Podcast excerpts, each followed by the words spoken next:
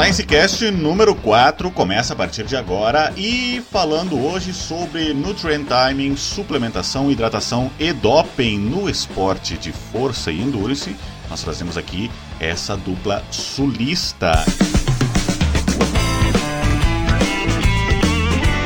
Ele paranaense, Lincoln Almeida, atleta de CrossFit. Lincoln, muito bem-vindo. Fala Cassiano, tudo bem? Então um prazer para mim estar aqui. Só te corrigindo, não sou atleta, sou um aspirante atleta, um praticante recreativo é, e não tenho nem esperanças de ser um atleta profissional e nem amador, quem dirá. Uh, então, como você disse, meu nome é Lincoln, sou aqui de Guarapuava, no interior do Paraná. Eu sou acadêmico de nutrição e hoje eu faço a parte da administração da página do Crossfiteiro no Instagram. É, convido a todo mundo a seguir essa página que tem muito conteúdo que espero que esteja sendo bom eu dedico muito tempo para produzi-los. É, não é só sobre crossfit, né? É, como o próprio nome sugere, mas tem bastante conteúdo sobre é, nutrição também, né? E outros âmbitos é, da prática de esporte, né, Lincoln? É, na realidade ela envolve bastante coisa, né? O crossfiteiro né, é basicamente porque eu pratico né, o esporte. Mas as estratégias e nutricionais e também de, de tempo de tapering, essas coisas de treino, servem para vários esportes, que não é muito abordado hoje, né? A gente tem a parte do culturismo muito forte no, no nosso país e a parte do, do esporte de endurance e força é um pouco mais tímido. E eu procuro trabalhar um pouco em cima disso. Está bem. E do outro lado, ele que é catarinense de Blumenau, é bicampeão brasileiro de arremesso de martelo, um homem enorme e muito forte. Lucas Testoni é o nome dele, seja bem-vindo ao SciCast. Fala Cassiano, é um prazer estar aqui com você e com Lincoln. É, eu sou natural de Atalanta, Santa Catarina, uma cidade interior que tem 3 mil habitantes. E atualmente, como você disse, eu moro aqui em Blumenau eu estou fazendo faculdade de nutrição, né? Vou agora para o oitavo semestre, para os tão sonhados estágios obrigatórios. E eu já fui bicampeão brasileiro de lançamento do martelo nas categorias de base, né? Até 19 anos. Muito bem, então é um pessoal já vivido no esporte, né? Não é não, não, não é só gente que vive na teoria, também vive na prática.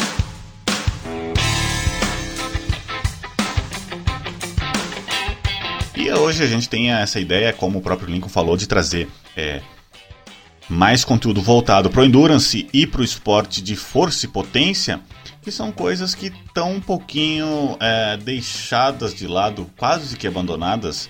Né? A gente vê bastante conteúdo para quem quer estética, né? aliado à musculação, mas para o rendimento no esporte, se você der uma pesquisada na internet, né? pesquisada, aliás, não, uma procurada é, para a gente ver o, o nicho, né, o, o, naipe dos pós, é pouca coisa é, relacionada a esse tema. Normalmente a maioria é só sobre musculação, só sobre fisiculturismo. E esse ainda talvez não seja, é provável que não seja mesmo, né, o esporte mais praticado aqui no Brasil. Ainda tem bastante gente, principalmente no endurance, que tem um espaço enorme, infelizmente muito pouco explorado na parte nutricional. E para isso a gente vem falando hoje sobre esses temas, né?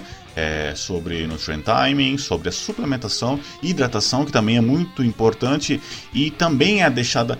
O, o, a nutrição já é deixada de lado nesses esportes, e dentro da nutrição parece que a hidratação é outro, é o, é o, é a sobra da sobra do conteúdo, né? Pouca gente gosta de falar de, de hidratação, mas a gente vai perceber que isso é muito impactante no rendimento do atleta, né? Não só do atleta, quem gosta de praticar também é, de forma amadora, né? Por hobby, né? E falar um pouco sobre um tema que é muito emergente, e é o doping. Né? É um tema muito emergente e ocorre não só em atletas também, ocorre em amadores. E é, acho muito justo começar pela parte da nutrição, os três aqui estudantes de nutrição, né, para a gente falar um pouco sobre é, Nutrient Time. É, eu começo invocando o imenso Lucas Testoni. Lucas, é, que já competiu, né, tem uma vivência muito é, próxima desses conteúdos. Lucas, opiniões sobre Nutrient Time. Você acredita que isso realmente tem impacto no desempenho do atleta? Então, Cassiano, quando a gente fala de estética, né, de ganho de massa muscular, de diminuição de percentual de gordura, eu não acredito que seja um fator determinante. Mas quando se fala de esporte de endurance, de força potente, força e potência, é, eu acredito que realmente é algo muito impactante e que tenha grande relevância, né? Ah, é interessante saber que as recomendações do Nutrient Time elas vão variar de atleta para atleta e de esporte para esporte. E o principal intuito do, do Nutrient Time é maximizar o estoque de glicogênio do atleta.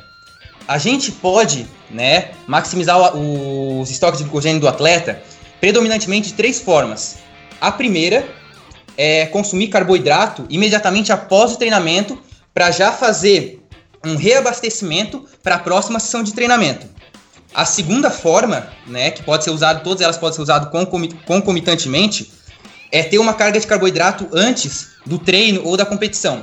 E eu acho que aí que é o grande erro do, dos atletas, porque a maioria acha que isso é fazer uma refeição contendo grandes quantidades de carboidrato uma, duas horas antes da prova ou do treino. E na verdade a gente sabe que a síntese do glicogênio ela vai demorar ali de 3 a 6 horas para ocorrer por completo. Então o ideal é que o atleta ele consuma uma, uma refeição grande em carboidratos, ali 1 a 4 gramas por quilo de carboidrato, de 4 a 6 horas antes da prova, tá? E outra forma também é consumir os carboidratos durante o exercício. Mas isso entra mais na parte de hidratação, que a gente vai abordar mais à frente.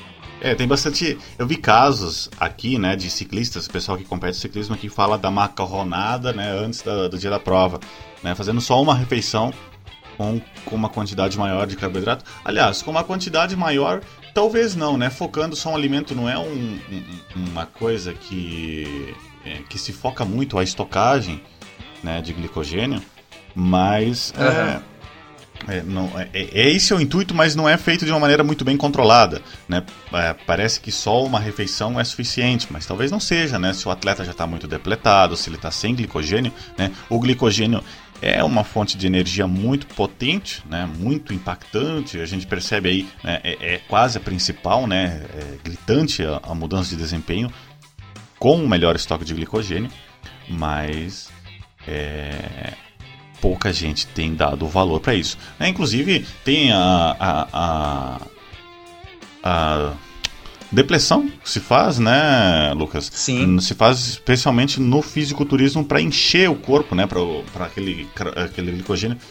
Mas eu imagino que possa se estender aí pro Endurance também, né? Essa, essa, essa depressão com a carbagem mais pesada, né? Sim, com certeza. O principal, na verdade, é sempre analisar a individualidade do atleta, que ele, cada um vai responder de uma forma, e você tem que fazer esse carb up, né, antes da prova, do treinamento, 24 horas antes. Você tem, você, tem, que analisar o dia todo. Não adianta só falar que é uma refeição específica, como ali eu comentei 4 horas antes. Como eu falei anteriormente, a refeição pós-treino do dia anterior já começa a ser essa tua. Tu já começa a ter que fazer essa maximização dos estoques de glicogênio. E tu falou ali do macarrão, o macarrão é um dos alimentos mais utilizados nesse período, principalmente pela fácil digestibilidade e pelo bom aceitamento.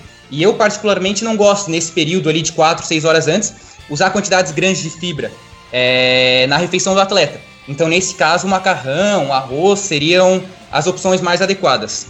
É, e, e pensando nessa nesse carb up, né, fazer é, uma reposição de glicogênio, né? A grosso modo, para quem não sabe, né, glicogênio é, é, é, a forma que a gente estoca carboidrato no músculo, né, para usar como energia.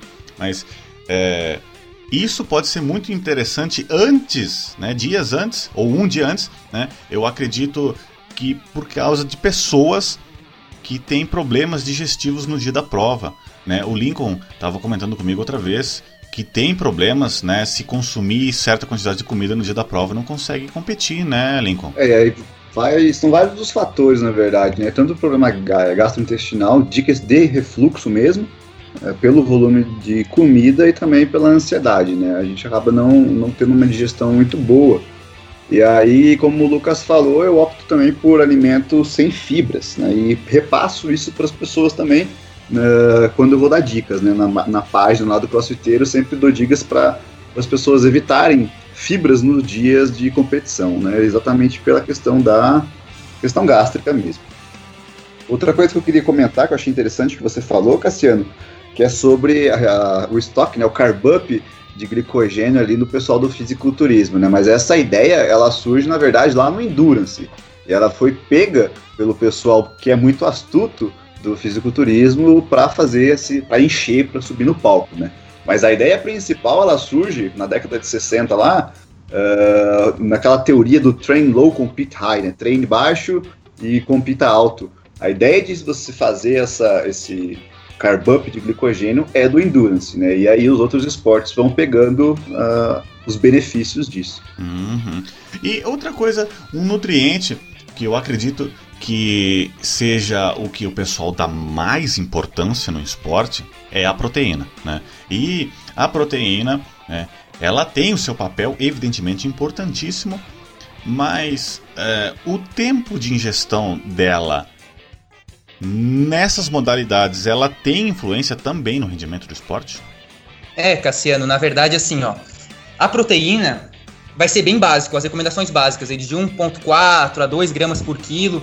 Durante o exercício, ali nesse carb up 4 horas antes, ela não vai ter muita influência. Talvez ela vai retardar um pouco a digestão do alimento, né, diminuindo seu índice glicêmico, mas eu acho que o principal mesmo é após o treino, para já ter uma reparação tecidual é, otimizada, e que essa proteína seja dividida entre as refeições até a hora da prova, né? E ainda falando um pouquinho de Nutrient Time, complementando o Lincoln, tem que olhar muito o horário que o atleta compete. Por exemplo, quando eu participava das competições de lançamento de martelo, minha prova geralmente era de manhã. Então eu gostava de fazer essa refeição rica em carboidratos 8, 10 horas antes da prova, antes de dormir. Então geralmente eu consumia pizza, lasanha, algum alimento muito calórico para de manhã eu poder competir em jejum. Eu não, eu particularmente como geralmente minha prova era 8, 9 horas da manhã, eu acordava às 7, eu não gostava de consumir nada nesse horário, apenas tomar líquidos e ir para competição.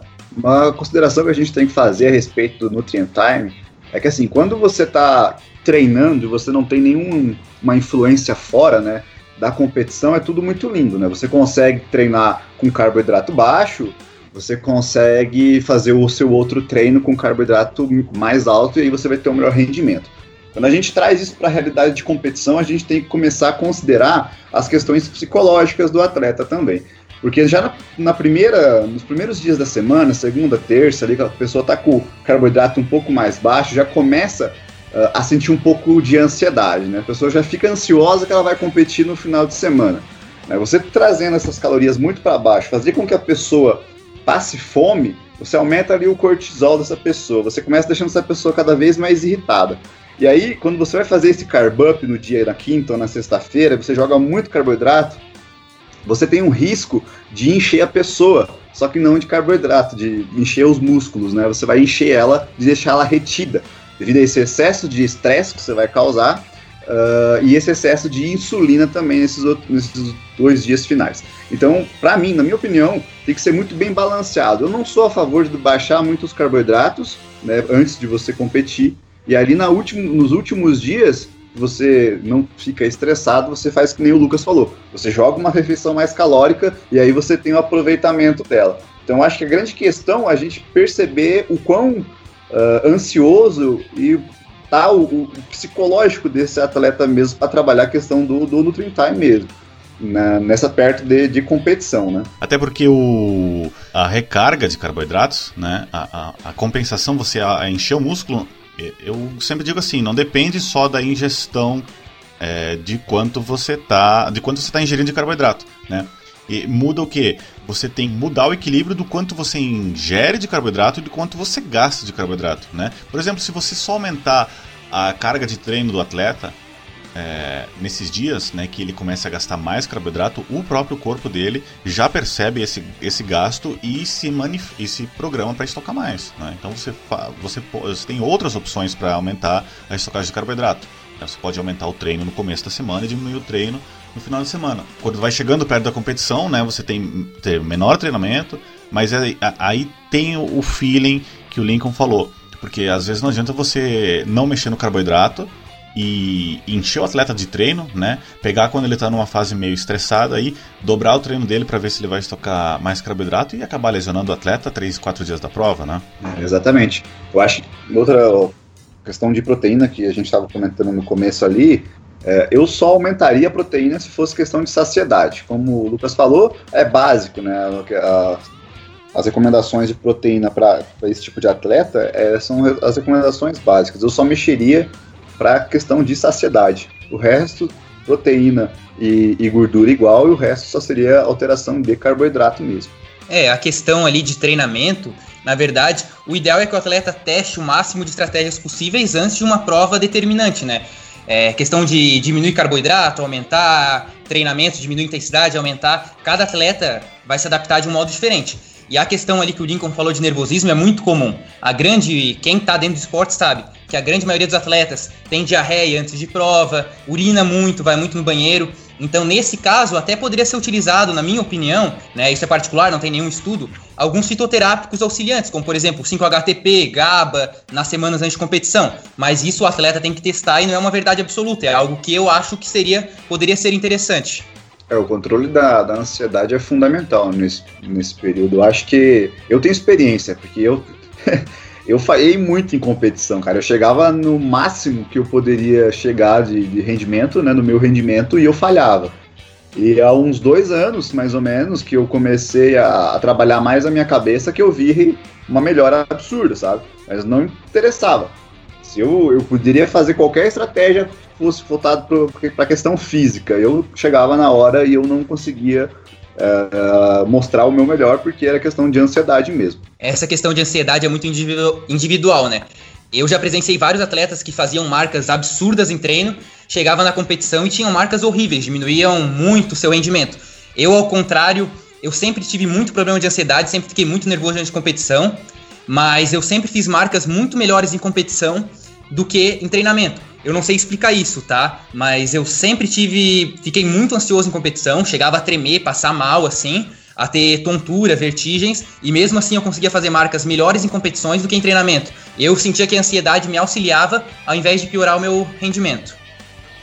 É, tem muitos atletas que eles falam que, que na realidade eles não, não acabam com a, com a ansiedade, né? Eles a, terminam que essa ansiedade acaba sendo o ponto de partida deles, digamos assim, uma âncora, entendeu? Sim. A partir do momento que ele sente esse, essa ansiedade, dá um gatilho e ele começa a dar o melhor dele ali. Mas isso é que nem você falou, é muito individual. E a questão da nutrição, ela tem que estar muito em volta nisso, né? Uh, a diarreia, ela é muito comum, muito comum. Então, muitos atletas utilizam o Imosec, né? Uh, o Imosec que é para não uh, ah, para segurar o intestino, né? Sim. Uh, e também o outro ponto que eu acho interessante, já que a gente adiantando um pouco, é, é sobre o controle da cafeína, né? Evitar a cafeína se a pessoa tem problemas com o intestino, porque isso vai aumentar ainda mais essa, essa descarga de adrenalina né? e vai piorar a questão da, da diarreia. É, e não só a questão do nutrient timing, mas a questão da proporção e quantidade dos nutrientes também é uma coisa muito importante para a gente passar é, a prestar atenção, né? Porque não adianta a gente só distribuir os nutrientes. Ah, vai comer carboidrato antes da prova, vai é, consumir uh, proteína uh, nesse horário, né? Mas a quantidade dos nutrientes também é uma coisa que, que influencia bastante, né? Apesar, como eu, como eu acabei comentando, né? Apesar de a gente ter é, um, um visto aí que se tem é, muito, muita valorização, né, uma supervalorização da proteína em relação aos outros nutrientes, né, acontece que em esporte né, o que a gente tem como marcador de rendimento é o carboidrato. Né? Apesar dessas correntes low carb aí, como que acredito que são voltadas mais para a estética, né? E embora a gente não concorde muito, mas não vamos se ater a isso, tem suas aplicabilidades, mas no esporte o que a gente vê é que carboidrato né, é fundamental para rendimento. E aí, né, a, a, proteína, como, como o Lucas falou, né, 1,4 gramas por quilo a 1,8 gramas por quilo por dia. Né, talvez num esporte como o do Lincoln, que precisa de hipertrofia, né, aliás, não sei, mas pressuponho que sim, é, você possa extrapolar isso para 2, 2,2, mas a maior quantidade fica nos carboidratos. Não é? É, pra, pra crossfit eu acredito que 2 gramas quilo é o ideal, sabe? Não baixaria muito disso, porque uh, a gente precisa de um, como você falou, de hipertrofia. Claro que vai chegar um momento que o platô ali de um atleta de crossfit é muito mais uh, antes do que um atleta de fisiculturismo, mas ainda a gente vai precisar desses estímulos, né, dessa recuperação. Então acredito que até 2 gramas quilos é, é uma, uma abordagem interessante. E na questão de gordura, é, Lucas, você vê alguma quantidade adequada para o uso nesses esportes, especialmente o endurance? Ah, na questão do endurance, mais a questão assim, o básico mesmo com a proteína, como eu falei anteriormente. 1 um grama por quilo, em alguns casos até 2 gramas por quilo, em atleta, por exemplo, que percorre 40, 100 km por dia, ou que faz 200, 300 km de bike, aí tu pode aumentar a demanda energética sim, porque em muitos casos é difícil o atleta consumir a quantidade tão grande de carboidrato sem que ele esteja suplementando o tempo todo, maltodextrina, oximase, algum carboidrato em pó. Então nesse caso pode ser interessante, mas na questão de desempenho eu não vejo muito é, o benefício do lipídio. Claro, tem a questão da produção hormonal, né, do colesterol, mas em relação a desempenho eu não vejo muito, é mais a questão de saúde mesmo, em alguns casos onde o atleta não consegue consumir tanto pelo fato do lipídio a cada grama ter 9 quilocalorias, ser mais que o dobro do carboidrato, por questão de densidade energética da dieta do atleta, pode ser interessante aumentar um pouco sim em horários específicos. É, acaba voltando naquela premissa, né? É, tem a sua importância, mas o carboidrato, inclusive recomendações aí, é, eu não estou muito atualizado, mas eu acho que varia de 5 a 10 gramas por quilo dia de carboidrato, né? É alguma coisa assim, né? É, de 8 a 10, geralmente é isso que o pessoal recomenda. Eu acho que já vi alguns casos mais extremos, até recomendações de 12 gramas por quilo de carboidrato por dia. Mas aí também é uma quantidade muito grande, né? É, eu vejo bastante isso no Endurance. Eu, particularmente, nunca encontrei uma pessoa que chegasse a consumir essa quantidade. E eu já tive contato com umas pessoas de alto nível, de alto rendimento. Eu nunca vi uma pessoa que consuma essa quantidade. Uh, eu acho mais interessante, como o Lucas falou, a questão da, da, densidade energética mesmo, você colocar um pouco mais de gordura. Porque ficar consumindo carboidrato refinado todas as vezes que você terminar uma sessão de treinamento é, é complicado, não é uma coisa muito saudável, né? Questão de é, microbiota intestinal e tudo mais. Não que a gordura seja excelente para microbiota, mas uh, ficar dando muito carboidrato refinado, eu acho que não é uma boa estratégia, né? Porque uma das melhores, dos melhores benefícios do carboidrato ali, a gente consumir com as fibras e tudo mais, você acaba tirando isso. Então, acho que equilibrar com a densidade calórica com gorduras é mais interessante. Chegar a 11, a 12 gramas aquilo, eu não tenho noção, assim, eu acho que não é, acho que nem é proveitoso, para falar a verdade. Uma coisa é, que eu acho que a gente ia ver só no esporte de altíssimo rendimento, por exemplo, o Michael Phelps. É, com certeza. Talvez com né? Ou um atleta profissional de strongman, aqueles atletas de 170, 180 quilos que comem 7, 8 mil calorias por dia. Aí é provável que seja só nesse nível uh, extremamente alto, né? A nível sim de top 10, top 20 mundial. E é só na fase de preparação, né? Porque você não vai colocar um atleta para comer essa quantidade de carboidrato o ano inteiro. Porque aí você vai engordar ele, né? Uhum. Não é viável.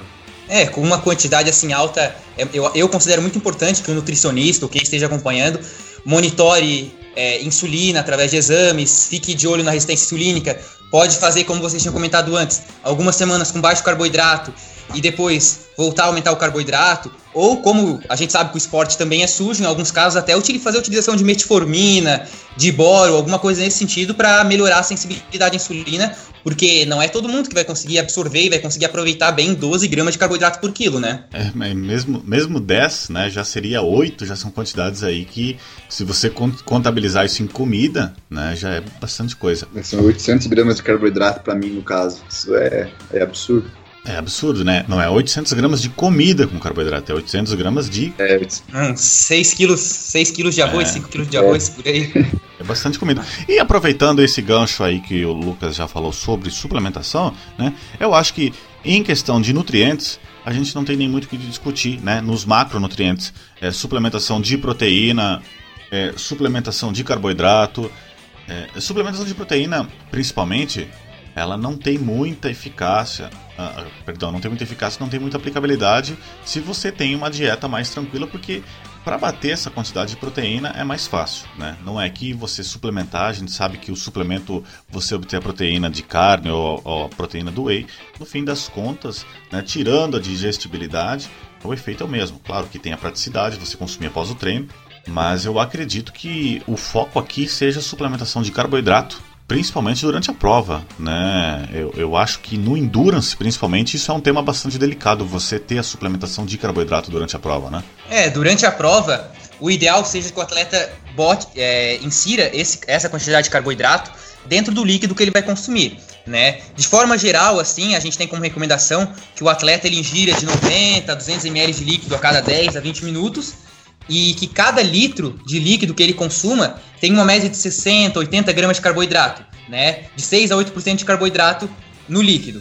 E pode ser interessante para o atleta de endurance ele utilizar palatinose, maltodextrina, dextrose. Isso pode facilitar a oxidação do carboidrato e melhorar o desempenho do atleta. É, lembrando que isso é para endurance, né, pessoal? Isso, Não vamos confundir para o cara que, por exemplo, o pessoal da, da página do CrossFiteiro que está escutando esse podcast querer colocar um blend desse de carboidrato após uma prova de 5, 10 minutos, né? Você não, não, não tá certo. é, isso aí é para endurance, né? Passou de 90 minutos é, e começa a ser interessante.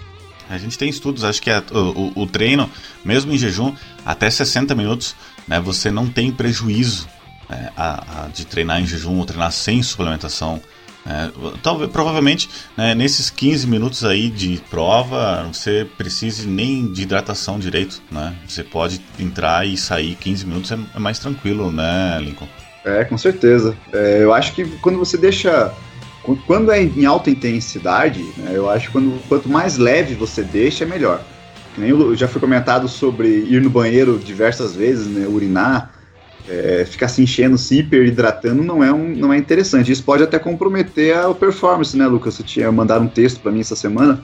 É, porque na verdade o atleta é, aumentando, né? Muitos atletas fazem essa estratégia de hiperidratação com medo de não estarem eu hidratados antes de iniciar uma prova de endurance.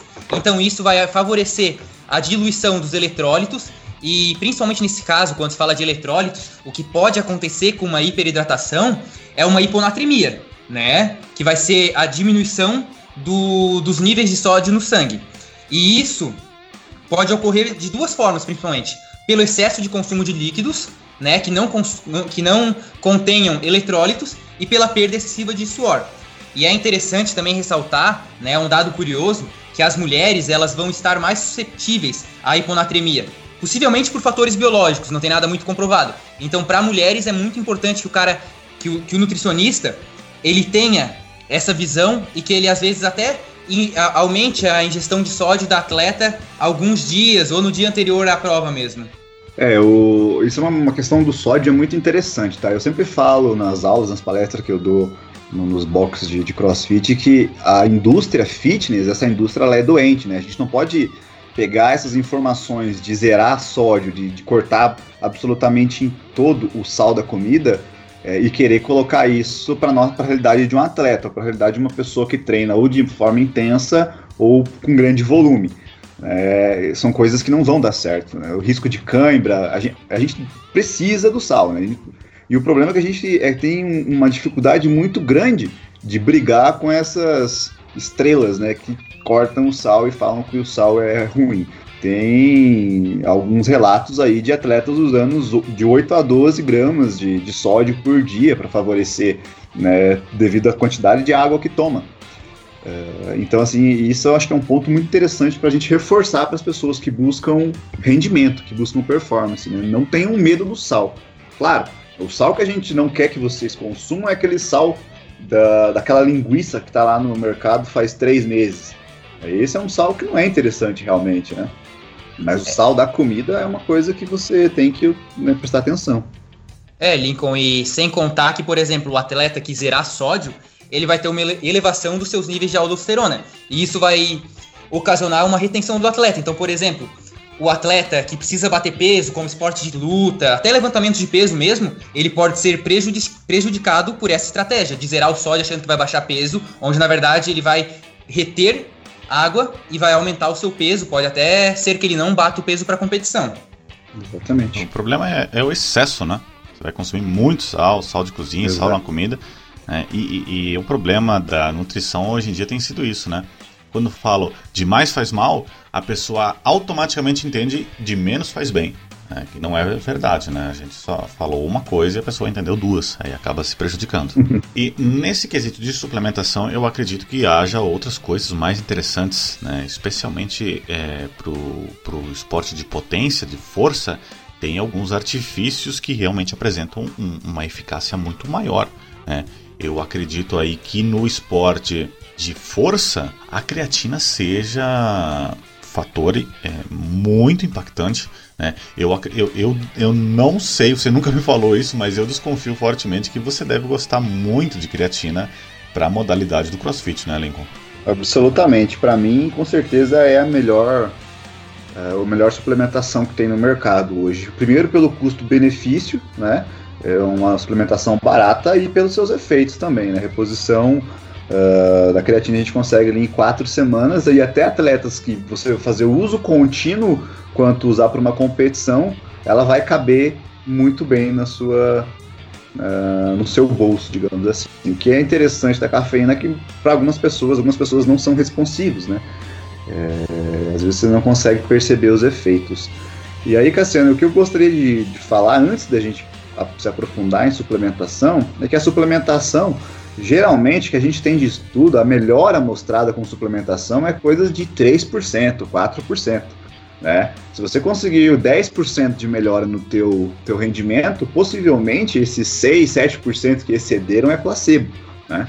Então a gente tem que tomar bastante cuidado com isso. Suplementação funciona? Funciona. Mas não vai esperar que você vai virar o Hulk com ela. Uh, então, complementando, a creatina, para mim, a reposição a TPCP ali é o pessoal que faz LPO, para mim é a melhor suplementação que tem. E a creatina, é... aliás, é, pegando esse gancho que você falou aí, um caso que eu vejo e que inclusive aconteceu comigo quando eu comecei na academia lá nos primórdios, lá em 2008, 2009, quando eu entrei na academia pela primeira vez, né, com 50 e alguns quilos, né, é, é, eu lembro que eu tomei, naquela época, eu tomei um, um hipercalórico com whey, assim, foi um aumento absurdo, foi muito mais que 10%. Mas né, também não ganha de peso, mas aí o que, que a gente percebe? Se você tem um aumento muito acima desses 3%, primeiro pode ser, né, dep depende do que a gente está avaliando, né? Peso, por exemplo, a gente, a, a gente avalia, né? É, uma, é, um, é um dado bem concreto que a gente consegue avaliar, mas rendimento e força, primeiro efeito placebo, né? eu vejo bastante gente que por estar tá tomando um suplemento, acredita que vai ter mais força, né? Exemplo básico disso, acho que é o BCA, né? Que você vê o pessoal tomando BCA e, ah, hoje eu consegui pegar 5 kg mais no meu exercício porque eu tomei duas cápsulas de BCA antes de vir para academia. Não muda nada, né? E o segundo, é, que, que é o que eu quero chamar a atenção, é se o suplemento, especialmente esses de carboidrato, proteína, estão fazendo muito efeito para você, é bem possível que a dieta esteja tão pobre, mas tão pobre, e qualquer coisa que você der já vai dar um resultado para você, né? É, porque quando a gente fala de carboidrato, hipercalórico, a gente está falando de calorias, né? Então ali você aumentou a caloria, obviamente, né, seu peso, se você tiver hipercalórico, o seu peso tende a subir. Agora, na potência mesmo, na força ali, é, é, é diferente mesmo. É, o Cassiano, essa questão do efeito placebo é muito interessante. Eu me lembro que quando eu tinha uns 16, 17 anos, é, eu comecei a ler sobre óxido nítrico, né? E comprei um daqueles NO2 e comecei a tomar. Em um mês eu já aumentei 2, 3 metros dos meus lançamentos. E aí o pessoal, todo mundo do atletismo começou a tomar também e começou a melhorar absurdamente sua, suas marcas. Eu lembro que todo mundo levava na bolsinha os NO2. Então provavelmente foi pelo efeito placebo, né? Mas o cara fica tão confiante que aquilo vai fazer efeito, que aquilo realmente tem efetividade, que ele acaba realmente melhorando seu desempenho. É, a gente percebe isso muito nas redes sociais, né? A pessoa posta uma foto com uma mesa cheia de suplementos com a hashtag agora vai. Né? Então, e ela começa a se dedicar mais, porque ela começa a ver o valor daquilo ali, ela pagou Sim. caro naquilo, então ela tem que se dedicar porque o dinheiro dela tem que valer a pena. E aí, pô, dá um mês ali, ela dá uma desinchada, né? Porque tá movimentando e tá comendo menos porcaria, parou de beber. E aí ela dá uma desinchada e falou, pô, esse suplemento é mágico, olha só, eu tô virando. ficando secão, né? Eu tô mais emagrecendo, mas na verdade é a dedicação, né? É, é aquele. a valorização do dinheiro que ela, né, pagou ali. e, e, talvez nem só valorização, eu acho que é, a, a, gente estava conversando há algum tempo atrás naquele nosso grupo do WhatsApp lá no Science, né? Sobre é, você prescrever alguma coisa, né? Se é válido prescrever alguma coisa para o cliente, mesmo que não vá ter um efeito muito eficiente. Mas assim, é, foi trazido relatos, né? Você prescrever, por exemplo, um suplemento para o cliente, mesmo que o suplemento você sabe que aquele suplemento não vai mudar nada. Você vai dar o suplemento para a pessoa e você der para ela comer mandioca, o efeito é o mesmo mas aí você dá o suplemento, a pessoa se sente motivada, né? ela acredita que o suplemento tá, tá fazendo efeito, né? ela mesmo movimenta mais peso, treina mais pesado, né? faz mais corretamente, ela segue a dieta para aproveitar o suplemento, por exemplo, ah, aquele suplemento melhora tudo. Então eu vou ter uma dieta e treino impecável para aproveitar o máximo possível. E a pessoa né, cai nisso aí, achando que é o suplemento. Eu, inclusive, acreditei muito tempo nisso. Gastei muito dinheiro em suplemento achando que era isso aí. Até que eu me dei conta que eu estava fazendo essa mesma coisa, me dedicando para nada. Mas voltando ao nosso assunto de suplementação, é, outros temas, ou, outros suplementos que parecem trazer eficácia, né, é, especialmente nessas modalidades que a gente está abordando são é, aqueles. É... Aliás, eu ia falar em vasodilatadores, como o Lucas falou, né? mas é, o, a suplementação de vasodilatador, né? aquela suplementação que é feita para Pro, que promete causar efeito vasodilatador, normalmente não tem na fórmula. Né? Eu peguei alguns para ler o rótulo e a maioria não tem na fórmula algum composto que é vasodilatador. Né? Tem aí algumas vitaminas e minerais que estão envolvidos na dilatação dos vasos sanguíneos, né, no, no, processo bioquímico, mas não quer dizer que você suplementar isso vai aumentar. Né? Eu sempre digo, a deficiência de algum nutriente pode piorar o rendimento, mas a suplementação excessiva do mesmo talvez não vá melhorar. E nesse sentido, um vasodilatador muito barato e muito eficiente e muito saudável nesse âmbito é a beterraba, inclusive o suco de beterraba, né, que tem feito. Eu não sei se vocês já chegaram a utilizar para campeonato, mas é uma das coisas que a gente tem aí que tem bastante eficácia, né? É, o suco de beterraba é um dos meus favoritos, vou te falar a verdade, assim, não pela questão do efeito, mas a questão da facilidade de você ter, né? Então você vai ali na feira, você compra 3, 4 beterrabas, bate ela no liquidificador, você vai ter 500 ml de suco, aproximadamente 8 mol uh, de nitrato, e isso vai se converter ali, vai ser precursor de óxido nítrico no seu corpo. Uh, isso aí vai aumentar a sua vascularização, oxigenação, e você vai ter uma melhora no seu desempenho. Né? Outra coisa interessante que ela também é, mostra uma melhora na ressíntese de ATP.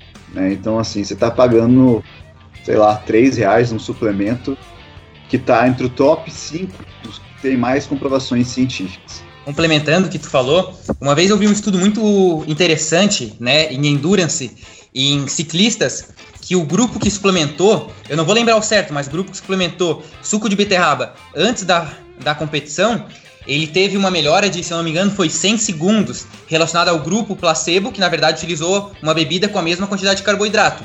E falando do suco de beterraba, também é interessante falar que ele diminui bastante a frequência cardíaca do atleta, né? Sim, além do, do aspecto físico, né? Que você vai ficar. Ele realmente tem um efeito dilatador, fica bonito. Pegando um gancho aí na, nessa suplementação, é, eu, não, eu, eu, não tenho acompanhado muito, mas a gente comentou aqui no off, é, Lincoln, você falou, especialmente da suplementação de antioxidantes né, para o esporte. Isso é, é, é, se dá feito nas semanas pré-competição, nos dias de competição. Como é que se faz essa suplementação? É, os antioxidantes, né, até eu vou falar sobre alguma coisa sobre depois quando a gente abordar a doping. Mas os antioxidantes a gente tem que tomar um pouco de cuidado durante a fase de treinamento, né, fase de, de adaptação, digamos assim, que é quando o atleta está treinando ali com alto volume e alta intensidade. Porque excesso de antioxidante de de alimentos e suplementos com propriedades anti-inflamatórias podem atrapalhar essa adaptação do exercício, né? essa sinalização que o exercício está dando. Mas uh, quando você está pensando em competição, que você entra naquela fase do tapering, né? a fase do tapering é quando você diminui o volume de treinamento nas duas semanas antes de você competir. Então nessa Uh, nessa fase, o atleta já não está mais preocupado em adaptação, ele já treinou tudo que ele tinha que treinar. Essa fase é uma fase de recuperação, é né? uma fase de que ele tem que estar tá o mais descansado possível e com menos dores possível. Então, entrar com a suplementação de, de antioxidantes pode ser muito interessante. Uh, eu entraria com fitoterápicos mesmo, não vejo necessidade de colocar nada muito forte. Né? Suplementação diária ali, curcumina, uh, extrato de cereja, não sei se você já ouviu falar, uh, extrato de, de pimenta preta. Né? A curcumina ela tem que ser colocada junto com a pimenta preta, senão não tem absorção. Uh, então são, são algumas vantagens que tem, né? essa suplementação, até aumentar o consumo de ômega 3, mas aí, pensando de uma outra forma, né, diminuir o consumo de gorduras saturadas, né, devido ao ácido araquidônico, o ácido araquidônico ele pode te dar uma aquela sensação de dor, né, ela fortalece essa sensação de dor pós-treino. Então, você colocando um ômega 3, você tem uma concorrência ali pela, por essa absorção e aí você não vai ter uma expressão muito grande do ácido araquidônico. Então você vai ter uma, uma, uma sensação de, de, uma inflamação um pouco menor. Então pode ser bastante interessante, mas o uso é agudo, é antes do campeonato, 10 dias ali antes do campeonato, e aí você depois que entrar na fase de treinamento de novo, você cessa o uso. Certo. Eu acho interessante isso, né? Eu, eu nunca tinha visto falar sobre né, essa suplementação pré-campeonato. É, até tinha visto alguns trabalhos sobre é, suplementação antioxidantes, mas aí com vitaminas, né? E o que parecia é que a suplementação de vitaminas, como vitamina C e vitamina E, né, acabavam piorando o desempenho do atleta em vez de melhorar. Mas isso aí, aí já no longo prazo. Agora, a suplementação mais próxima do campeonato realmente é uma coisa bem nova para mim. É, no, no, dia do campeonato você quer o cara dando o máximo possível. Você não quer ele se adaptando ao estímulo dele, né? Não é, essa não é a intenção.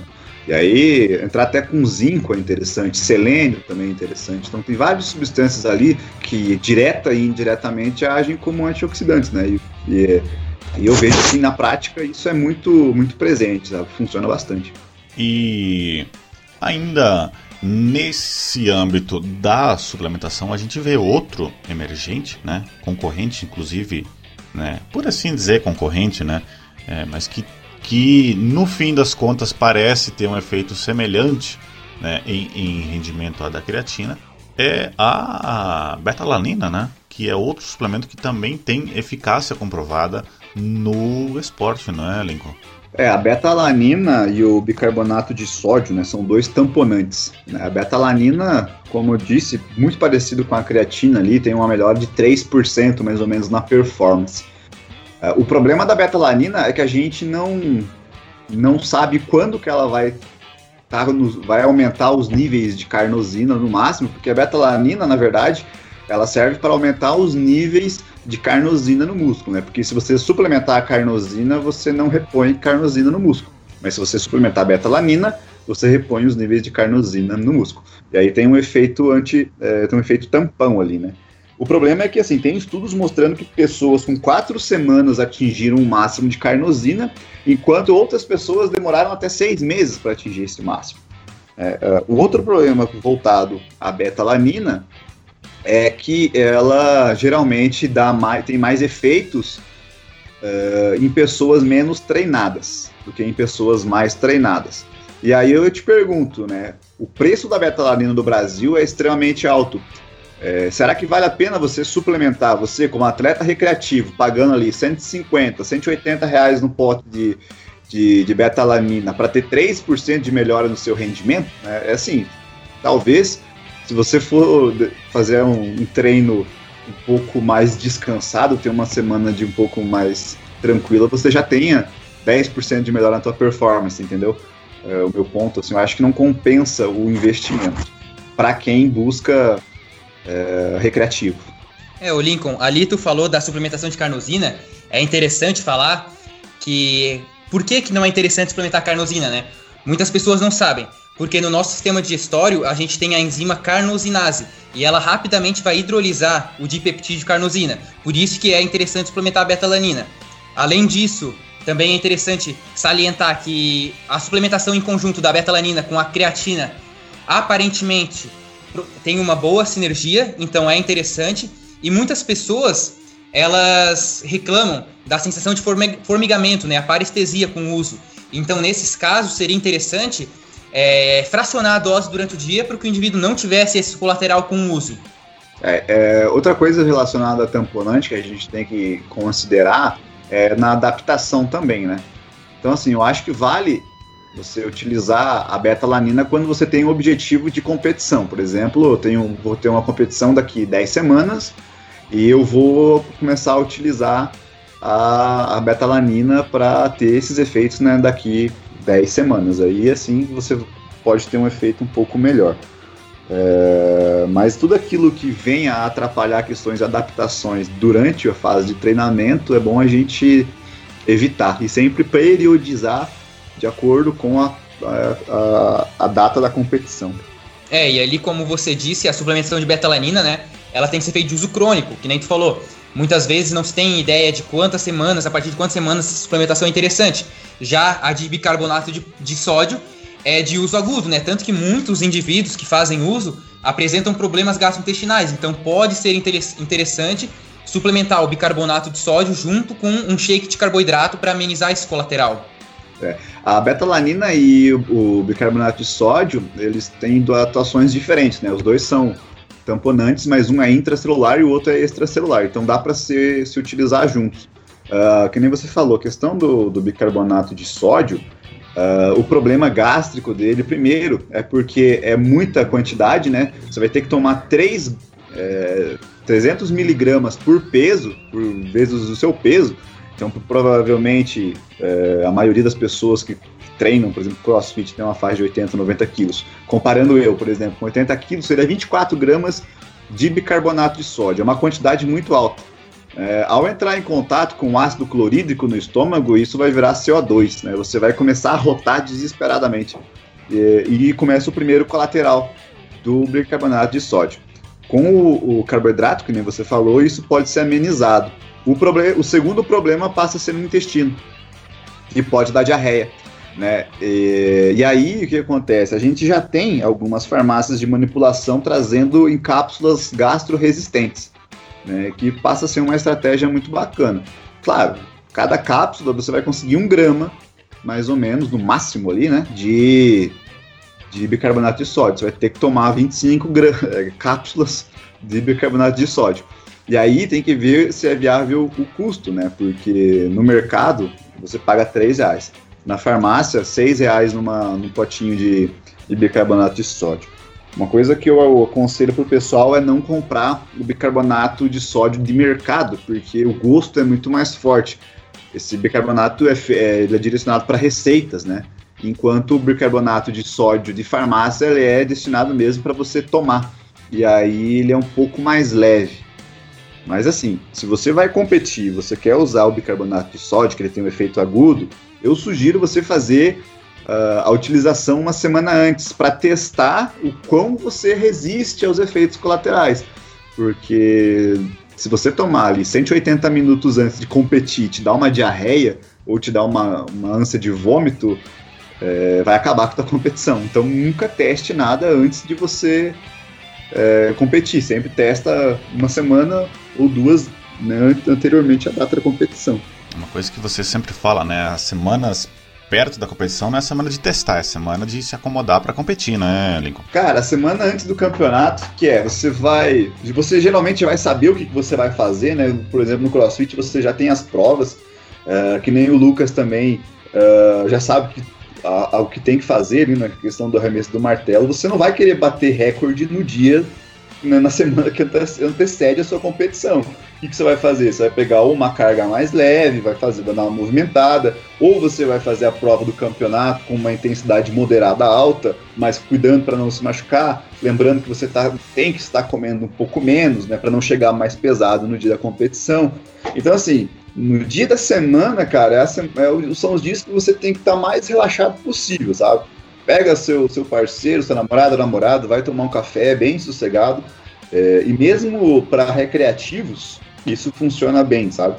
É, se você vê, por exemplo, os relatos do pessoal, dos atletas olímpicos, na última semana, na, na, nas semanas que antecedem as competições, você vão ver coisas absurdas que os atletas olímpicos fazem lá na arena, lá na cidade olímpica, né? Porque os caras estão buscando relaxar. Alguns acabam relaxando demais, cometendo algumas umas besteiras, né?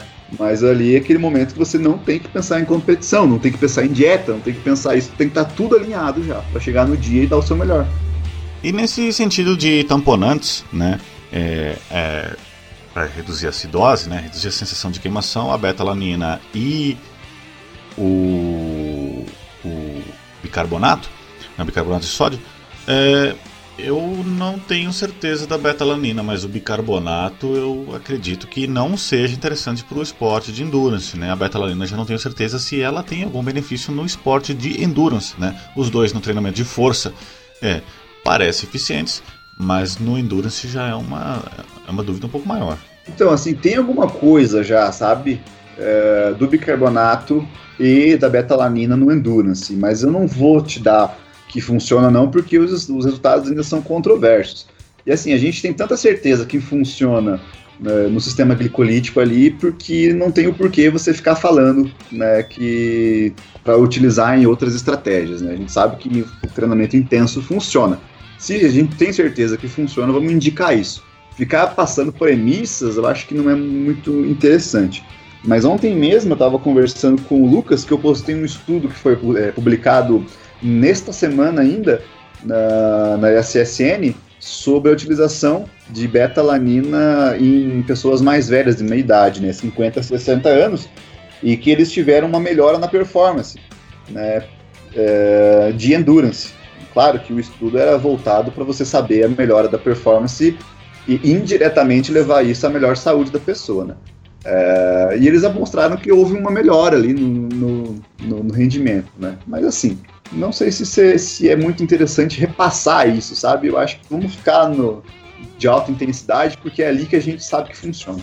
Bacana. E mudando de assunto, né? Indo mais fundo, na verdade, descendo no porão do esporte, né? É onde as, um, um lugar escuro, onde coisas acontecem e o público não vê, né? Para falar de doping, a gente vê é, no, nos dois esportes, nas duas modalidades, na força, no esporte de força, né? Força potência e no esporte de endurance, tem doping. Tem doping é, em, vamos ser sinceros, tem doping em todo esporte de alto rendimento, né? Quem é, fica ah, surpreso quando alguém é pego no doping, pensa, puxa, esse atleta era tão promissor, está se iludindo porque todo esporte de alto rendimento, né, no alto rendimento, ele tem doping e tem como burlar. Né? Tem maneiras de você burlar esse doping, mas assim, é, no uso dos dois esportes, é, eu acredito que no Endurance não seja tanto esse, mas nos esportes de força e potência a gente vê um abuso enorme, enorme, enorme de esteroides. Né? Isso é um, é um fato conciso. Né?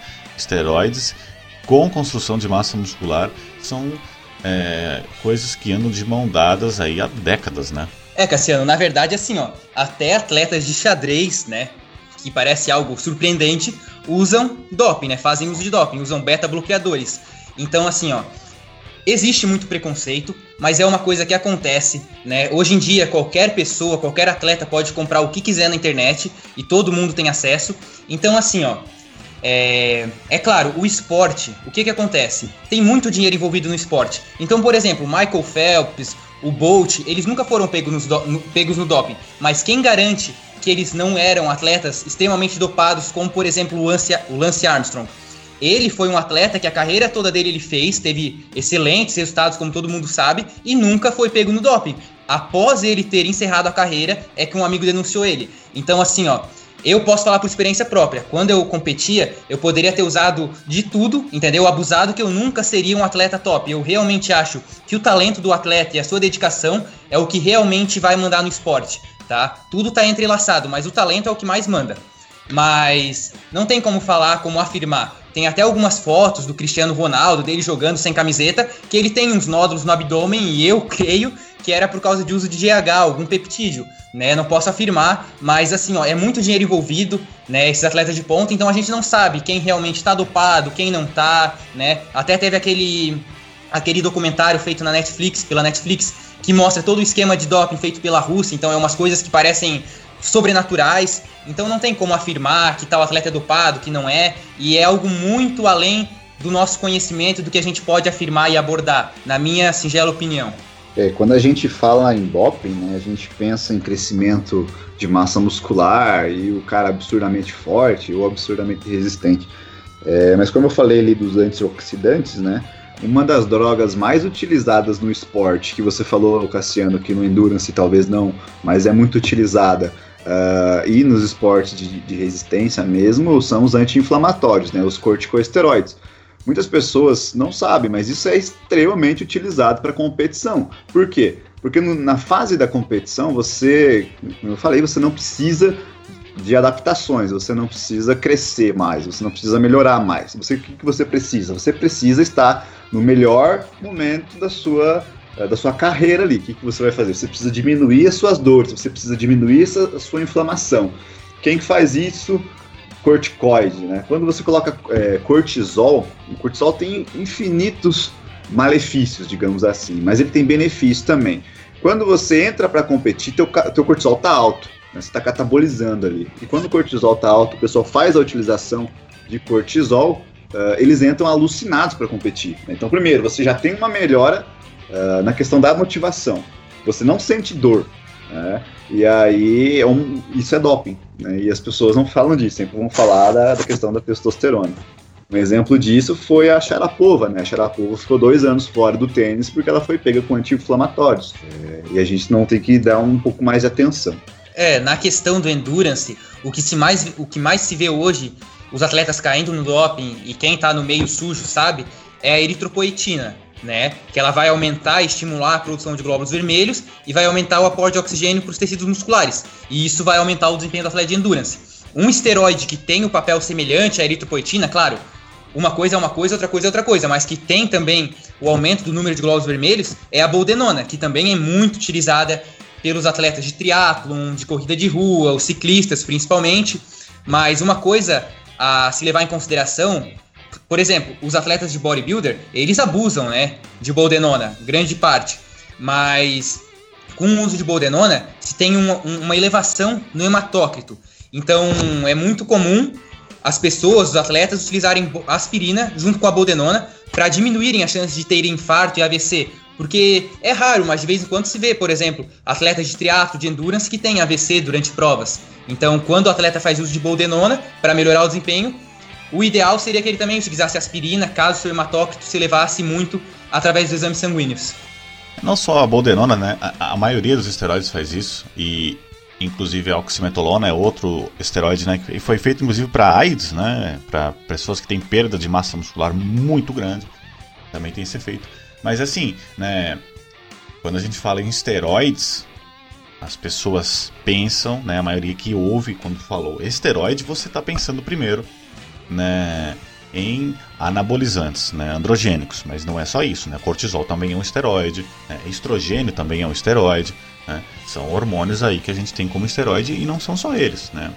É, outro, tem hormônios peptídeos. Outro né? uso bastante comum uh, em esportes de alta intensidade é o clenbuterol, né?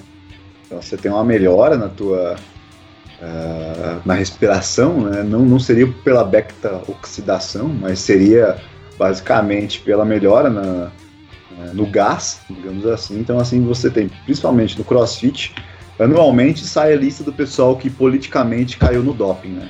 É, anos anteriores, o clenbuterol estava sempre acima. Agora, os SARMs. Né? Os SARMs estão praticamente em todos os dopings uh, dos atletas, SARMs e oxandrolona. O que eu percebo é que o volume muscular é, não foi dado pelo SARM. O que eu penso é que esse SARM ele está em um pós, é, não sei se nem é correto dizer isso, mas um pós-ciclo, digamos assim, porque daí o atleta ele não é pego pelo abuso da texto, né? Ele é pego pelo, pelo SARM, que aí esse SARM serviria como uma, uma um gatilho psicológico mesmo, para ele manter-se usando alguma coisa, né? Porque comparado a um, um um, um SARM não é nada, né? Comparado ao mais fraco dos esteroides, que é a oxandrolona, não, o mais forte dos SARMs não se, não se compara ainda. Então eu acho que eles utilizam mesmo para fazer essa manutenção. O Cassiano, é, tu falou ali uma coisa que eu achei muito interessante sobre os peptídeos. Se for analisar a lista de atletas na história que foram pegos no doping, é muito difícil encontrar atletas que foram pegos por GH ou algum peptídeo, mesmo que esses façam parte da lista da WADA. E por que que isso acontece? Principalmente pelo fato de ser um exame muito caro de detecção, né? É uma lista enorme, então não tem como a, a WADA, o órgão competente, fazer a análise de tudo. Tanto é que a gente sabe que é muito comum o uso de GH entre os atletas. Claro, é, o GH ele sozinho não vai ter muito efeito pela questão de transcrição e, trans, e tradução. Mas aí o atleta também vai fazer uso de esteroides juntos, geralmente. E eu me lembro que uma vez o Kaminskan, né, o Kaminsky, o Gabriel Kaminsky, a época que ele estava no Canadá, ele falou que lá no Canadá, powerlifters, os atletas em gerais, utilizam muito peptídeo, porque lá não é que nem aqui no Brasil, lá vende livremente os peptídeos, e que os atletas faziam combos de vários peptídeos porque não eram detectados no doping. Então eu acredito que na Europa, países é, Rússia, Eslováquia, Eslovênia, o uso de peptídeos seja algo muito comum entre os atletas de todas as modalidades, e aqui no Brasil não é, mas lá, pelo, pela facilidade, pelo preço baixo, eu acredito que seja algo muito comum. É, e tem a questão est é, é, estética, não, é a questão ética, né? É, um atleta que é pego no doping por usar hormônios peptídeos, por usar esses SARMs, né, os moduladores seletivos de receptores de andrógenos, né, qualquer outra coisa, ela não é, não pega tão mal pro atleta, né? Não fica tão feio, parece que aos olhos do público não fica tão feio o atleta ser pego por isso do que o atleta ser pego por esteroides. O atleta que é pego com o uso de esteroides, ele é crucificado, né? O pessoal bate em cima dele com força, né? Se tem essa premissa de que ah, com esteroides até eu, né? Mas não só no dop, não só no uso de esteroides, todo o dop em si, é isso que o Lucas falou, né?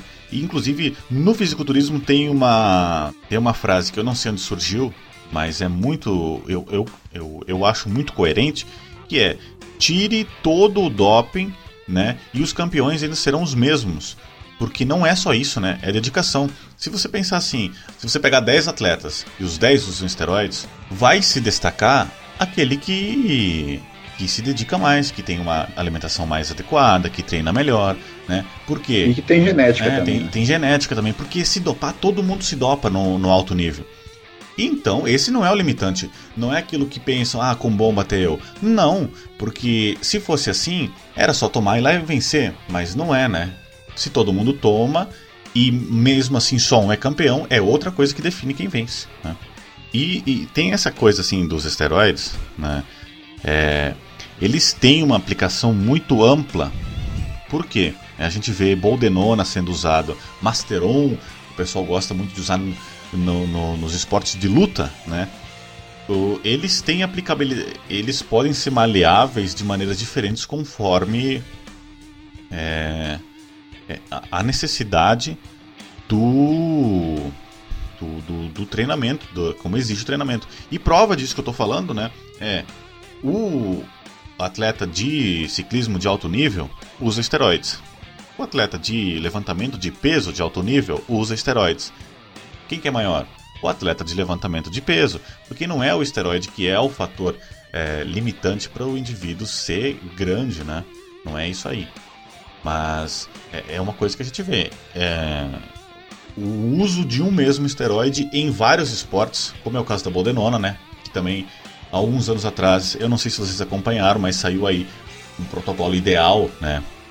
Que aquele GH15 falou. Eu acho que foi o GH15 que falou protocolo ideal para o atleta de luta, né? Envolvia boldenona, né? Um, um esteroide que pode ser usado então na luta, que o, o indivíduo de luta pode ser usado não. O indivíduo tem aplicabilidade, né? Para luta e também tem para o endurance, né?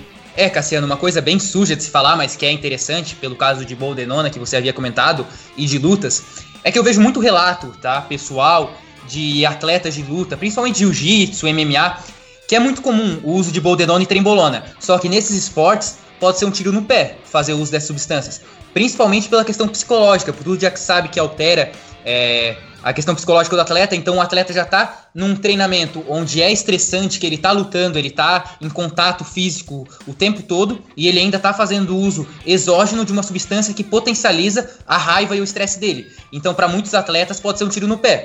Nesse caso, seria mais interessante até o, atleta utilizar algum esteroide oral para aumentar sua força, ou na finalização, Masteron, que é, é muito comum entre atletas nas últimas semanas para baixar peso né? Mas eu não acho muito viável o atleta de luta fazer a utilização de boldenona e trembolona. Só se ele tiver um controle psicológico muito bom e se adequar bem à droga e à dosagem que ele vai utilizar. Mas aí também eu acho que não é só de luta, né? Eu acho que é qualquer competição que o cara precisa estar tá com o psicológico em dia. Porque digamos que uh, eu nunca competi em fisiculturismo, assim, mas quando você não tem essa competição direta, Uh, a ansiedade ela pode tomar conta de você, né? Então assim, o cara ele sobe no palco, ele tá com o shape, né? É diferente de você ter que fazer, por exemplo, tantas repetições com alguma coisa. Então a, a, o psicológico pesa mais nesse sentido. E aí você falou, tem toda a razão, né? Tem que tomar cuidado com essas duas drogas exatamente por causa disso. E não é só com essas duas drogas, né? A gente tem que pensar por exemplo, o uso de estanozolol né, que é muito comum pelas pessoas, pelos, pelos ganhos secos, né, é uma droga muito querida por muitos, mas que ela tem os efeitos na, nas cartilagens, né, então assim, uma pessoa que está levantando altas cargas pode sentir uh, um crack ali no joelho, né, então assim, você tem que tomar muito cuidado com o que você faz e estudar bastante, porque eu não acho que, que que esse seja o caminho, sabe? Você sair utilizando o que der na telha, que uma hora você vai, vai acabar errando. Então, o acompanhamento ou o conhecimento, nesse caso, é essencial para fazer uma coisa dessa. É, esses esportes que têm muito impacto de articulação, como você mencionou, levantamento de peso, powerlifting, cross, crossfit e até mesmo a ginástica, eu acho interessante se o atleta for se dopar, né? A gente está falando aqui alguma coisa que não, a gente não está incentivando, fazendo apologia, mas a gente está falando o que acontece e trazendo informações para as pessoas. Então eu acho que seria interessante, por exemplo, o atleta utilizar um NPP, né? Um fenilpropionate de nandrolona, que é uma deca de éster curto, e a, porque tem muitos relatos é, de atletas que sentem melhora nas articulações com o uso dessa substância e até mesmo a suplementação de UFC2, né, que está bem em moda hoje para articulação, eu também acho viável para esses esportes. Um ponto que eu acho muito interessante a gente abordar é que eu já ouvi é, amigos, amigos não, muita gente dizendo isso, né? Inclusive já pensei isso também, né? E ó, me perguntaram, por que, que o cara usa isso sabendo que faz mal? Mas quanto mais alto o nível do esporte, mais dinheiro é envolvido. E nem só dinheiro. O, a sensação de vencer, né, é bem, assim, bem impactante nos, nos atletas. Eu vi um estudo há alguns anos atrás, né, um questionário, não era um estudo, era um questionário. Não, não lembro se foi publicado, que foi feita pesquisa com atletas de fisiculturismo foi perguntado a eles: né, se você ganhasse todos os campeonatos que competisse nos próximos cinco anos, mas depois disso você morresse, né, se eu tiver você, uma droga, vamos supor assim, vou te dar uma droga que você vai ganhar todos os campeonatos por cinco anos e depois desses cinco você morre, você tomaria essa droga? Teve uma porcentagem que falou que sim, né? E era uma porcentagem bem alta. Não era só pelo dinheiro, né? Pelo desejo de vitória. Porque se o meu concorrente vai usar e isso é e, e, se eu não usar, eu vou ficar para trás. Então vou acabar usando também, né? Mas tem, sim, é, muito doping no esporte. Claramente nós temos um problema de estimas aí, né? A autoestima de uma pessoa dessa é completamente deteriorada.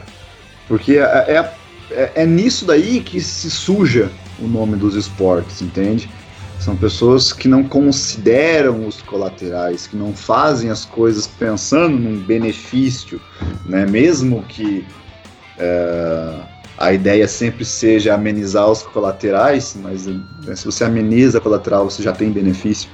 Né? Quando você parte para pessoas que têm uma uma ansiedade, uma, uma ânsia de vitória tão absurda, né? Como nós temos o menino, o menino Dallas aí que morreu aos 26 anos, do tamanho de um touro, né? Ficou realmente conhecido no mundo inteiro, mas né, sei lá, é um, essa questão do abuser assim é, é muito complicado quando você não tem um psicológico muito bem, muito bem ajustado, né? É, é um problema. Inclusive essa semana eu fiz um uma resposta de perguntas aí no Instagram e teve gente que perguntou ah, se tem depressão, se tem ansiedade, né? Uma coisa que eu não recomendaria, né? Não recomendaria para ninguém, obviamente, mas principalmente para quem tem problemas mentais, né? O uso de esteroides, principalmente fugir, porque é uma coisa que agrava, né? A gente sabe que agrava esses problemas mentais o uso de hormônios e esteroides, né? Você vê é, alguns esteroides muito potentes aí que destroem a cabeça das pessoas. E a gente tem o vício também, né? Que é agravado. A pessoa fica viciada na substância. É evidente, a pessoa tomou e ela percebe que o resultado dela é mais rápido do que se ela não tomasse, ela vai querer tomar pro resto da vida. E, aí vai chegar naquele momento que ela vai estabilizar, né? Porque as doses é dose dependente, ela vai aumentar a dose. É, e aí entra outro problema também, né? As pessoas um pouco mais humildes que acabam não fazendo exames, não tendo acompanhamento médico, destinando somente o dinheiro ao investimento da droga, sem saber, às vezes, a procedência dessa droga. E aí acaba todo esse contorno de problemas, né? Se você for analisar, é, comparando o, o, número de usuários de esteroides com o número de casos de, de pessoas que morreram ou pessoas que tiveram sérios problemas, é extremamente baixo. É claro que quando tem um, a mídia já cai em cima, né, completamente. Mas é muito menor do que outras drogas. O Lucas tinha comentado sobre isso, né? Sobre. Acho que o, fizeram uma pesquisa lá que os esteroides eram uma. Você lembra, Lucas, que você falou? Ah, sim. É, teve uma pesquisa, se não me engano, foi na Inglaterra, onde o uso de esteroide foi acompanhado 20 drogas, né? Foram acompanhados os efeitos deletérios no organismo de pessoas comuns. E foi concluído que dos 20 que foram analisados, se eu não me engano, o primeiro foi tabaco, o sexto foi álcool, que são drogas comuns que todo mundo é, vê pessoas fumando e bebendo pela rua normalmente. E em 16 lugar foram o uso de esteroides. Só que eu, eu creio que o grande problema seja, como você falou, o abuso é, a fonte que a pessoa pega, muitas vezes, por ser underground, né, não ser vendido em farmácia, muitas pessoas não sabem o que estão utilizando e principalmente a falta de conhecimento. São poucas, raras, mesmo falando em fisiculturismo, pessoas que tenham conhecimento de controle de colateral, de dosagem, né? É uma coisa que tipo é muito difundida entre todo mundo, mas que poucas pessoas têm o real conhecimento sobre isso. É, eu não sou a favor desse uso recreativo de pessoas assim que estejam em um nível muito baixo, sabe, de competição, é, porque vai pouco contra os, os, o próprio princípio do esporte, né? Porque você vai evoluir até certo ponto e você vai regredir, né? E aí, Sim. se você não tem um objetivo fixo de melhora, não tem o porquê você fazer isso, entendeu? Porque é muito comum você ver ali. Eu acho que vocês já tiveram amigos assim que é, o cara tem uma fase, né? A fase dele é agora ser atleta. E ele tem dois anos que ele é totalmente atleta de um esporte, fisiculturismo. O cara, aí ele vai arrumar uma namorada e já abandona, entendeu? Então o cara tem que ter isso muito no, no peito, assim, sabe? Eu amo esse negócio, eu vou fazer isso pro resto da minha vida. Porque você não ter certeza e ter só para ficar aumentando a tua autoestima sem um, um um motivo real, por exemplo, assim, é, tem um vídeo do José Antônio da ISSN que eu acho fantástico. Eu até publiquei um, um, um pedaço do, do, do, vídeo que ele fala assim: pô, você vai treinar só por estética? Entendeu? Tá, e daí? Você vai chegar no seu objetivo e aí? Entendeu? Então, treine para melhorar a sua saúde, treine para você melhorar o seu rendimento, para você ter um. Uh, você competir, ter um significado maior na sua vida, ter um escape na sua vida. E aí você vê essa, essas questões dos ergogênicos depois. Mas assim, utilizar apenas por utilizar é, é, é acabar banalizando, né? E aí a Sim. gente sabe. Quanto mais frango o cara é e ele usa as coisas, mais colaterais ele vai ter. E aí que os caras se, ferram. Né? A gente não, não, não, entra em detalhes, né? Mas para se ter ideia, tem muitas formas né? É, de, de burlar o doping. Algumas delas você, algumas delas, por exemplo, você usar substâncias né, até um certo período antes da competição, que tem um tempo de ação mais curta, né, por exemplo, ah, vou parar de usar dois meses antes da competição. O que acontece? Né? Você usa drogas que saem é, antes de, de, de, chegar na competição, você chega na competição limpo, por assim dizer, né? você chega sem esteroides no sangue, mas você está usufruindo de todo aquele aquela melhora física, né, fisiológica que você teve com o uso né, de esteroides por muito tempo. Então você acaba enganando. É uma das maneiras, né? Eu já ouvi falar de várias, de gente que injeta a, a, urina na própria bexiga, né? Compra o poliofilizado e, e dilui, com água. É, muita coisa assim, muita coisa bem, é, bem, bem, bem suja mesmo, bem, bem fora. Mas a gente percebe o que se faz para ganhar. Né? Uma coisa que pode ser falada, né? Tu falou ali sobre burlar o doping, é que o tempo de detecção, que vai determinar se o esteroide ou se qualquer substância será identificado ou não, é de aproximadamente 9,5 vidas. Então, por exemplo, um atleta fazer uso de um decilinato de boldenona, de decanoato de dandrolona, essas substâncias, que são muito comuns, né, são muito utilizadas, vão ficar por aproximadamente 7, 8 meses no organismo. Então, um atleta que está querendo burlar o doping é, pode se prejudicar com isso. Mas a gente vê que grande parte dos atletas é que assim, ó, na competição, apenas alguns atletas são selecionados para ser o doping. Então, querendo ou não, a não ser que tu seja campeão, é loteria. Tu pode ficar em segundo e pode ser chamado, e pode ficar em sexto e pode ser chamado para fazer o exame. Então tem muito atleta que compete dopado e vai na loteria, né? Não que seja errado, não que seja, isso seja certo, cada um sabe o que faz de si. Mas é também uma. Tem muitos atletas que competem sem tirar os esteroides antes de dar competição. Uh, e a suspensão deve ser muito utilizada também, né? Texto suspensão com. É, Os caras usam os caras usam texto suspensão de pré-treino, né? Colocam texto suspensão com uma, um comprimido de oxandrolano e vão treinar. Esse é o pré-treino deles. É, principalmente em esportes de levantamento de peso. Eu vejo muito relato disso na Europa, é, Estados Unidos. O pessoal usa muito é, TNE, né? O famoso, a famosa testosterona em suspensão. Porque assim, ó, a meia-vida dela, se eu não me engano, são uma, três horas ou um a três dias, não lembro. Mas é rapidinho, né? Deve ser uma, três horas, porque o cara toma, fica, sente a raiva, sente o estresse por causa da testosterona, que entra rapidamente na corrente sanguínea, e então em dois, três dias não é mais detectado no exame. Então é muito comum um atleta, principalmente até na, nas últimas semanas de competição, utilizar sempre antes do treino TNE. E uma coisa muito utilizada também em esportes de força e potência são os esteroides orais, né? Hemogenin, alotestin, dianabol, até a própria oxandrolona tem um bom efeito para força. Só que tem que tomar cuidado porque esses esteroides eles estão extremamente hepatotóxicos. Então, nesses casos, pode até ser utilizado um SAMI, né, ou outro protetor hepático após o uso, e evitar fazer o uso por longos períodos, acima de 8 semanas, 10 semanas, porque é raro ter relato, né? Nenhum atleta de levantamento de peso, powerlifter, vai ficar fazendo relato em fórum, assim como no fisiculturismo, falando dose que toma, coisa assim, por causa da antiética. Já no fisiculturismo é totalmente diferente. Mas eu creio que atletas de levantamento de peso, de powerlifter mesmo, utilizem doses cavalares absurdas de hemogenin, alotestin e de anabol principalmente. E por longos períodos. Mas isso é uma coisa que, que é off-label e a gente nunca vai saber, nunca ninguém vai relatar, a não ser amigos, coisa nesse sentido. É, eu tô vendo aqui no, no livro do nosso querido Dudu Halush que a suspensão ela dura poucas horas. Então realmente é um pré-treino. É, eles mandam de pré-treino. É, exatamente. Esse foi o ScienceCast de hoje, né? Falamos é, sobre estratégias nutricionais é, no esporte de rendimento e força, também é um, um conteúdo bem interessante sobre doping. Dava para ficar aqui falando mais uma ou duas horas sobre cada um desses temas, né? Tem assunto uh, ah, para isso, mas a gente se limita ao nosso tempo. É, eu agradeço aí, Lucas, pela sua presença, suas informações, a sua contribuição é muito grande aqui. Né? Tenho certeza que vai ajudar muita gente que está à procura desse tipo de informação que a gente sabe que não é fácil de encontrar, né? Informação é, desse tipo não é tão fácil de você achar em livros ou em artigos, né? Eu que agradeço, Cassiano, você, o Lincoln, pelo bate-papo que a gente teve hoje.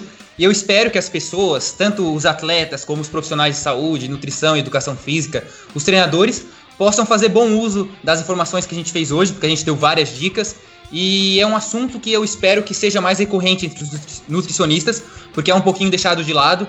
E como tu mesmo comentou, a gente poderia ficar aqui mais uma, duas horas falando sobre isso. Então tem muito assunto e muita coisa interessante relacionado ao esporte, de endurance e de esporte de força e potência, e não apenas de estética, que é o que geralmente é abordado apenas isso pelos profissionais da área. Agradeço também ao Lincoln pela participação, informações muito úteis, assim como do Lucas, né? aliada à prática, o que enriquece muito mais, né? É mais fidedigno, né? É uma coisa mais palpável e tem mais certeza de veracidade. Obrigado pela presença aqui nesse SciCast. Valeu, Cassiano, valeu, Lucas, pelo debate, foi muito proveitoso. Claro que a gente não consegue dar toda a atenção a uma substância só, um suplemento ou uma estratégia, porque é pouco tempo, né? Às vezes a gente vai participar de um curso ou outro aí, de um, um, um assunto específico que tem 9, 10 horas de curso, imagina no, no podcast, né? Alguma coisa passou despercebida, mas eu espero que a gente tenha conseguido passar para vocês uma maneira geral, né? Uma, uma visão geral do que, que acontece. É, vocês podem me encontrar na página ali no Instagram, eu estou presente ali, tento postar o máximo possível do que eu estudo. É, o crossfiteiro, o Cassiano vai deixar em cima do meu nome ou embaixo do meu nome, como ele achar mais bonito na, minha, na, na montagem que ele vai fazer. E vocês acessem aí e sigam lá, fazendo um favor e comentem, curtam e façam bom proveito do conteúdo. Eu vou deixar assim o link dos dois, né? E podem curtir, podem comentar, porque os dois caras são é, gente boa, sempre tem conteúdo bacana. E é importante salientar, inclusive, né, antes de encerrar, quando a gente fala de doping, né, a gente fala de substâncias que são proibidas, que são prejudiciais à saúde, é, mas a gente não fala por apologia, não é porque a gente quer que se use. Muito pelo contrário, como o Lincoln falou, né? Desencorajamos o uso. Contudo, há pessoas que vão utilizar de qualquer jeito. Tem gente que já tem a cabeça formada e é importante que saibam é, dos efeitos colaterais, né? Para usar é, não de uma maneira segura, mas de uma maneira menos prejudicial, que é o que se prioriza no esporte de alto rendimento. Esse foi o SciCast de hoje.